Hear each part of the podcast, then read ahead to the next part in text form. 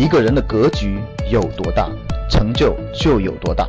大家好，我是你们的班主任陈瑞，欢迎收听本期节目。想获得节目中提到的学习资料和学习更多的课程，请加我的微信幺二五八幺六三九六八。我的微信是幺二五八幺六三九六八。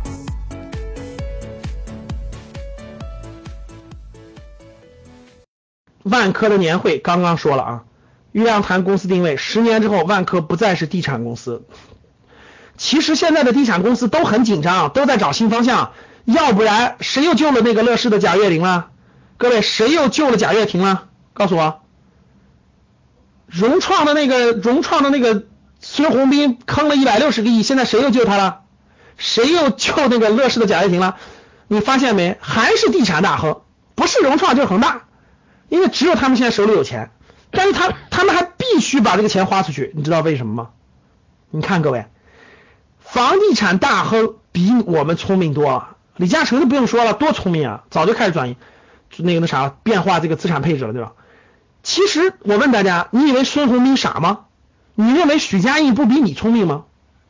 但是为什么他们赚这么多钱都要去投新的方向？你好好想一想。许家印现在又救了贾跃亭一把，对吧？又投了七十七个亿搞新能源车去了。不做资产配置的转移，未来有一天必然经营惨淡。所以你看，万科的余亮也明确说了，六月二十九号，万科股东大会明确说了，十年之后万科不会是地产公司。他正在考虑将万科各地的公司改名为某某万科企业，去掉房和地两个词。十年之后，万科还是地产公司吗？我想不是了。如果还是，那也是惨淡经营了。那时候中国经济里房地产的比例占比已经不高了。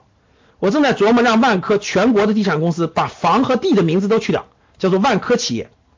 比如说上海万科企业、深圳万科企业等，更符合我们未来的定位。大家知道为什么这些万科、恒大、碧桂园、融创这种都在开发新的东西，都在搞新的东西了？明白了吗？